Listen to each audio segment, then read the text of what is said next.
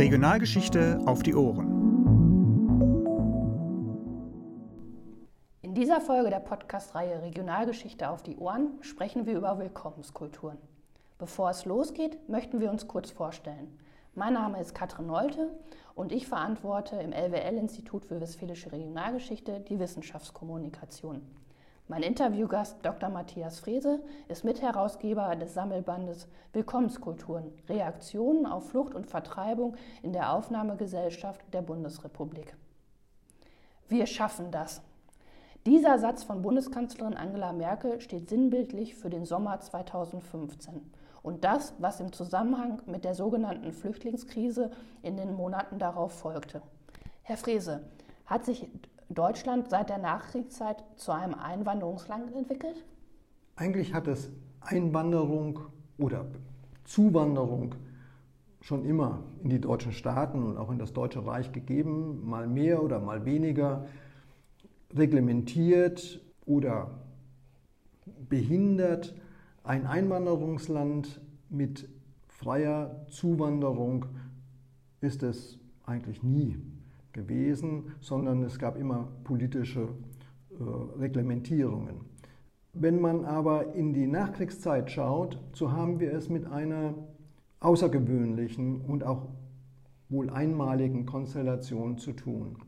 In die besetzten Gebiete des ehemaligen nationalsozialistischen Deutschland sind im Laufe der Nachkriegsjahre etwa 11, 12 Millionen Menschen zugewandert. Geflüchtet, Vertreibungsopfer, mehrfach zugewandert, äh, mehrfach äh, die Landesgrenzen überschreitend äh, von einem Aufnahmeort zum anderen äh, gekommen. Diese Bewegungen, Bevölkerungsbewegungen, sind politisch und gewalt durch Gewalt erzeugt worden. Gleichzeitig gibt es auf dem Gebiet des äh, ehemaligen Deutschen Reiches weitere Migrationsbewegungen. Das sind zum einen die verschleppten Zwangsarbeiter und ehemaligen, dann befreiten Kriegsgefangenen in millionenfacher Zahl, die entweder in ihre Heimatländer zurückkehren wollen oder auch nicht wissen, was sie machen sollen.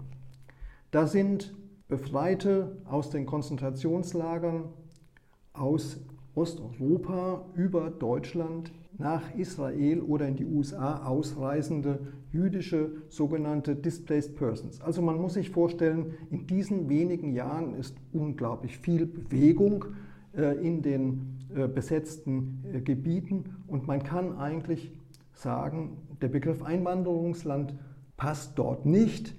Wenn man ihn in die längere Sicht sieht, bleiben natürlich viele äh, dieser Menschen auch in, äh, dann in der Bundesrepublik oder auch in der DDR und ähm, werden zu Bürgerinnen und Bürgern dieses Landes und werden, es folgen ihnen weitere Zuwanderer seines äh, Migranten, die als angeworbene Arbeitskräfte in die Bundesrepublik oder in die DDR kommen oder äh, seien es später äh, politische Verfolgte, die Asyl beantragen, seien es dann Aussiedler, sogenannte Aussiedler aus der Sowjetunion und dem heutigen Russland oder den Nachfolgestaaten der Sowjetunion.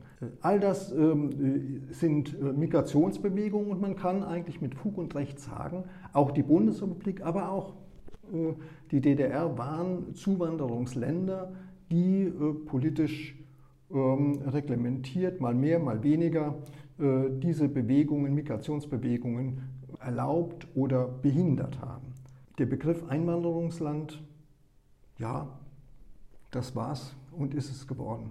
Jetzt haben Sie sich ja in dem Sammelband vornehmlich mit den Aufnahmegesellschaften beschäftigt, nämlich also den Blick verändert, nicht primär auf die Flüchtlinge und auf die Vertriebenen mhm. geguckt, sondern geguckt, wie Gesellschaften diejenigen aufgenommen haben. Welche Willkommenskulturen herrschten denn in der Bundesrepublik vor? Sie haben völlig zu Recht jeweils den Plural verwendet. Und wir haben eigentlich auch immer darauf Wert gelegt, den Plural zu verwenden. Zum einen Willkommenskulturen und zum anderen auch gerne den Begriff Aufnahmegesellschaften verwendet, weil ähm, es völlig divers äh, ist, wenn man auf die Beteiligten schaut. Willkommenskulturen in Aufnahmegesellschaften heißt, es gibt keine Homogenitäten. Sowohl die Aufnehmenden, also die sogenannten Einheimischen, sind keine homogene Gruppe, als auch die Flüchtlinge und Vertriebenen in der Nachkriegszeit sind keine homogene Gruppe. Es ist immer sehr unterschiedlich, äh, je nach Zeit und Vorerfahrungen der Flucht und Vertreibung, der Erfahrungen der, des Kriegsendes, der NS-Zeit mit ähm, äh, den dort zwangsweise beispielsweise in äh, die äh, ländlichen Gebiete oder in die Städte verbrachten äh, Zwangsarbeiter und äh, Kriegsgefangenen äh, mit äh, dem Umgang mit dem Bombenkrieg und den Erfahrungen des, des, des Kriegsendes auf Seiten der, der Aufnehmenden, der Zuwanderer mit, die häufig mehrere Fluchtetappen haben, mit die Erfahrungen mit Gewalt und mit äh, Hilfe, aber auch verweigerter Hilfe. Äh, das, all das führt dazu, dass wir ähm, es eben mit sehr unterschiedlichen ähm, Gruppen haben, die äh, auch eben unterschiedliche Willkommenskulturen und Aufnahmegesellschaften leben. Wenn man nach, Willkommens, nach, nach Aufnahme schaut, dann wird häufig von ähm, Integration gesprochen von Integrationsverläufen äh, auf Seiten der Zuwandernden und ähm, äh, das wird häufig als ein ein Anpassungsprozess der Zuwanderer an die Mehrheitsgesellschaft verstanden. Es ist sicherlich auch richtig so, dass es in der, wenn man drauf schaut, äh, äh, es ein, mehrheitlich ein Anpassungsprozess der Zuwandernden ist, aber ähm, Integrationsverläufe sind häufig in drei, vier Etappen ähm, zu beobachten. Und damit hängt auch der Begriff Willkommenskulturen äh, zusammen. Äh, zunächst herrscht sowas wie Empathie mhm. und Hilfsbereitschaft. Das kann man auch äh, bei den Flüchtlingen und Vertriebenen des Jahres 1945, 46 beobachten, die hier ankommen.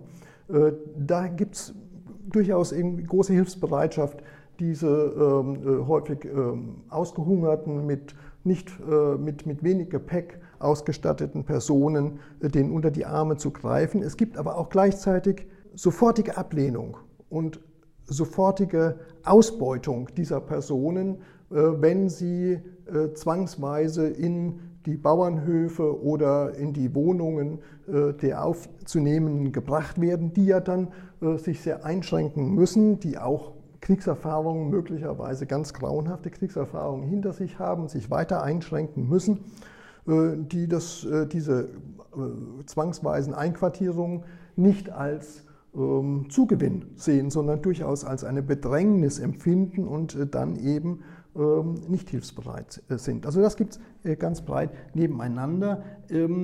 Dieser Empathie, diese Empathie, diese Willkommenskultur wird häufig rasch abgelöst, eben durch oder begleitet auch schon äh, von Anfang an von, durch eine emotionale Ablehnung und ein, ein Absperren von Hilfe äh, und von, auf Seiten der Aufnehmenden.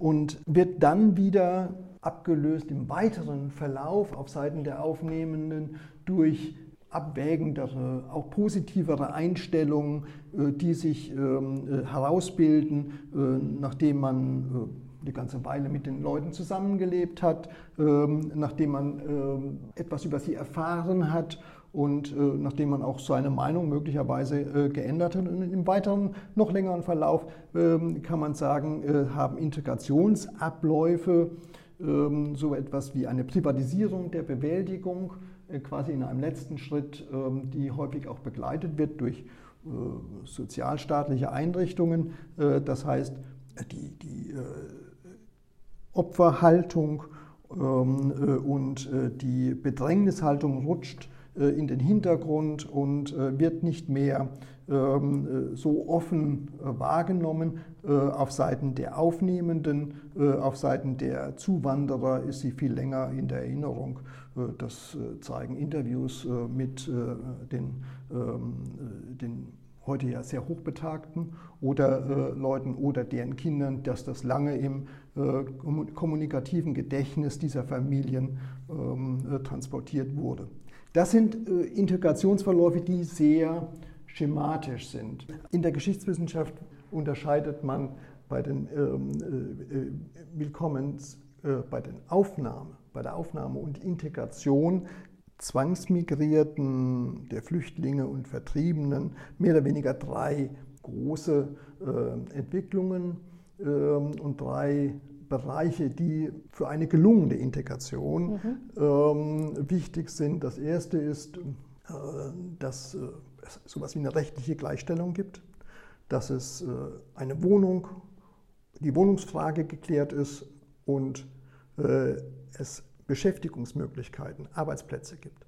Das ist ein ganz wichtiger Bereich, der ähm, auch ähm, den Zugewanderten ähm, ermöglicht, äh, teilzuhaben und so etwas wie sozialen Aufstieg zu erleben. Die meisten Leute, das konnten wir in dem Band beispielsweise an vielen verschiedenen Beispielen ähm, äh, gezeigt bekommen, die, äh, die meisten Zugewanderten ähm, erleben ja so etwas wie sozialen Abstieg zunächst. Da kommen Großbauern oder Bauern ähm, äh, äh, zugewandert, äh, haben ihren Grund und Boden verloren und äh, werden häufig als Knechte oder Mägde eben auf den Bauernhöfen beschäftigt, in Abhängigkeitsverhältnissen, die sie vorher gar nicht so kannten.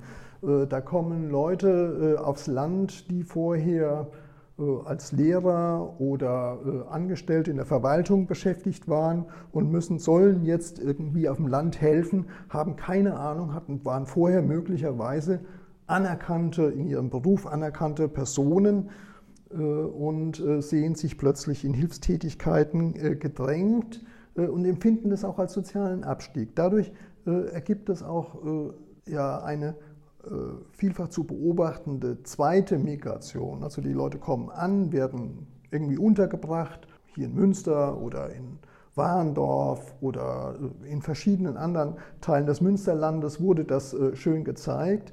Und die, die können, migrieren häufig noch ein zweites oder drittes oder viertes Mal. Wenn sie einen Arbeitsplatz finden, wenn sie eine Unterkunft finden, dann sind sie so etwas wie, haben sie so etwas wie für sich so etwas wie eine Zukunft und eine gesicherte Position wieder erworben. Hat das dann auch mit Wertschätzung zu tun? Also das ist ja dann so von der anfänglichen Aufnahme, die ja vielleicht in vielerlei Hinsicht auch erstmal notdürftig war, kann man ja. sagen, ähm, dass, dass, dass man dann wieder seinen eigenen äh, vorherigen Lebensstandard zumindest oder hoffentlich ansatzweise wieder so.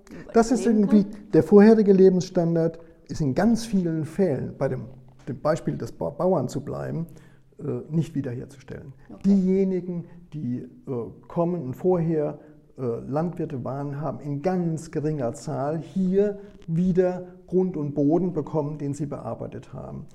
Es ist auch ganz wichtig zu sehen, welches Alter die Leute hatten. Sind sie nochmal willensfähig, körperlich in der Lage, mental in der Lage, gegebenenfalls einen anderen Beruf zu ergreifen? Jüngere Leute hatten keine Ausbildung, waren Soldaten gewesen, ähm, waren auf der Schule oder in irgendwelchen Arbeitsdiensten ähm, äh, äh, tätig gewesen und ähm, mussten erst oder konnten jetzt erst einen weiteren Lebens- und Berufsweg beschreiten. Das kann eine Chance sein, weil sie sich so und so neu orientieren müssen.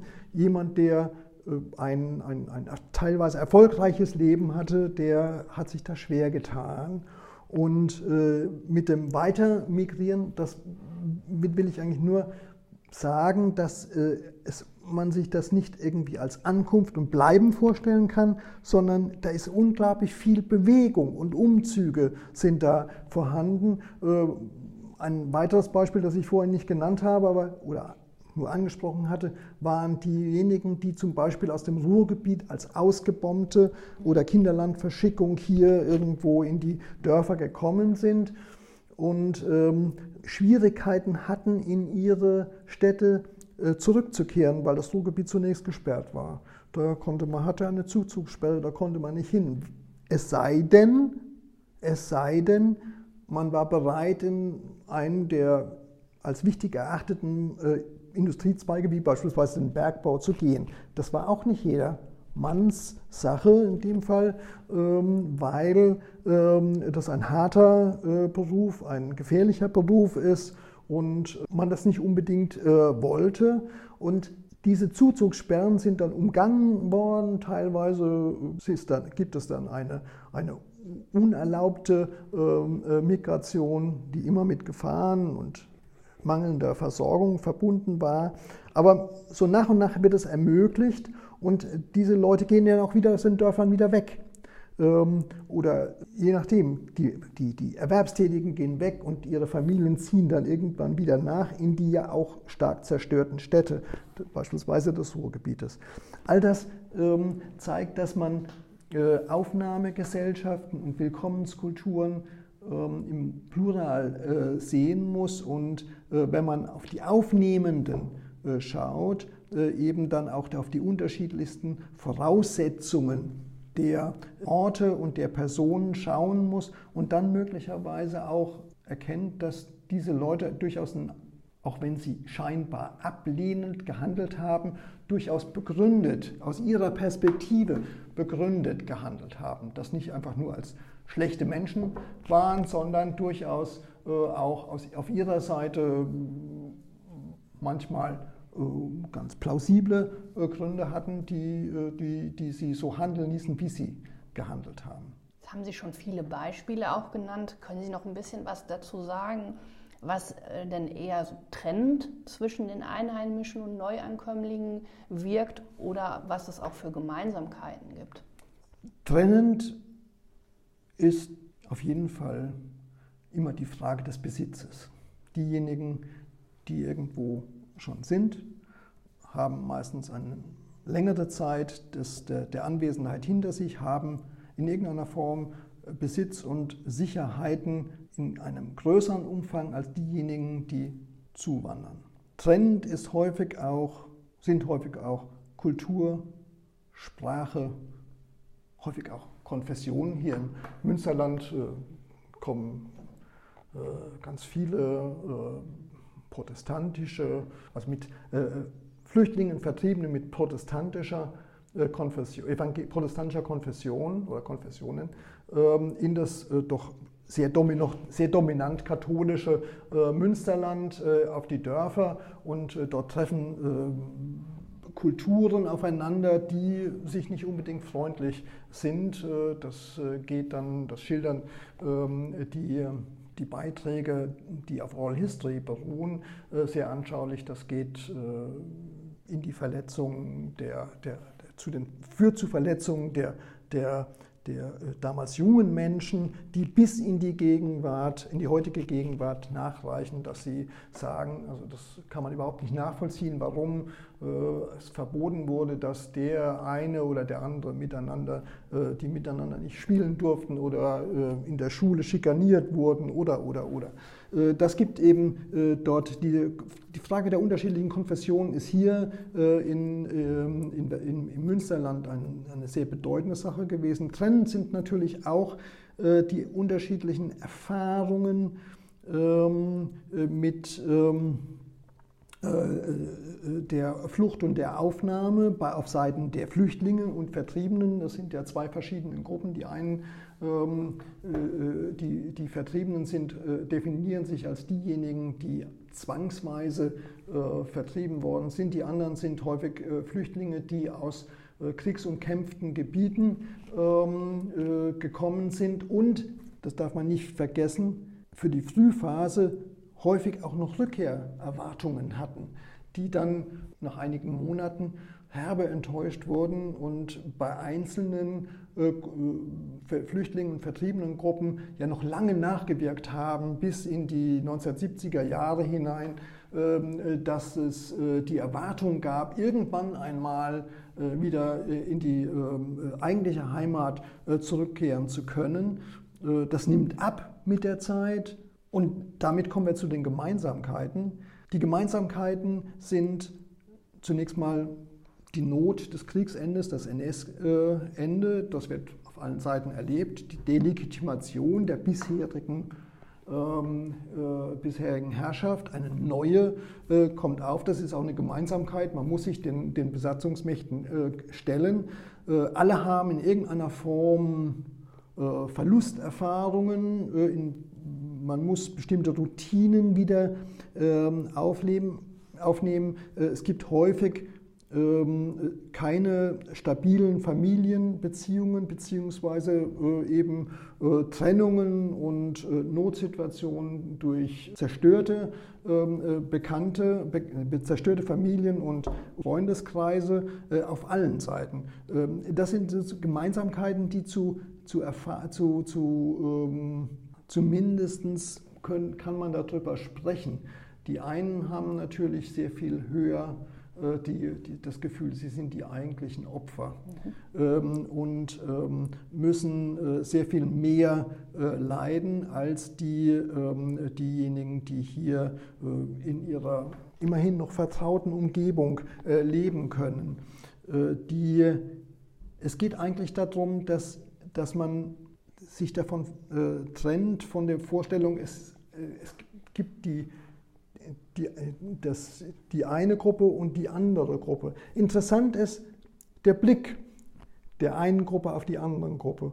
Die äh, Anwesenden sehen die Flüchtlinge häufig als eine homogene Gruppe, was sie nicht waren.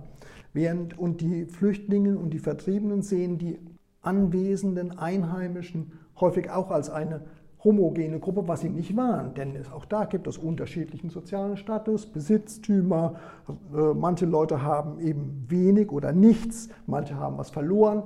Das wird als solches erstmal gar nicht so wahrgenommen, sondern ähm, es gibt äh, durchaus ähm, äh, den, den, den, Blick äh, auf die einzelnen Leute als eine, ein, ein, ein, auf einzelne Leute, der nicht differenziert, aber aus dem Blick der Geschichtswissenschaft muss man eben sagen und aus dem Rückblick, es sind eben keine homogenen Gruppen, die da miteinander äh, zusammenkommen und zusammenfinden müssen. Welchen Beitrag kann die Geschichtswissenschaft denn auch zur immer noch aktuellen Flüchtlingsfrage leisten? Also die Geschichtswissenschaft, das ist erstmal banal, gibt keine Empfehlungen ab, aber sie kann zeigen, wie in bestimmten Konstellationen gelebt und gehandelt wurde und sie kann zeigen, welche Problemlagen aufgetaucht sind und wie Problemlagen bearbeitet wurden, welche Sachen nicht gut gelaufen sind, welche Sachen gut gelaufen sind. Ähm, daraus kann man lernen. Das ist, glaube ich, ein Beitrag, den die Geschichtswissenschaft für äh, die Gegenwart ähm, äh, bringen kann, ohne dass daraus eine Handlungsempfehlung erwachsen kann. Alles klar, dann gucken wir mal, was dann noch passiert. Vielen Dank für das Gespräch. Regionalgeschichte auf die Ohren.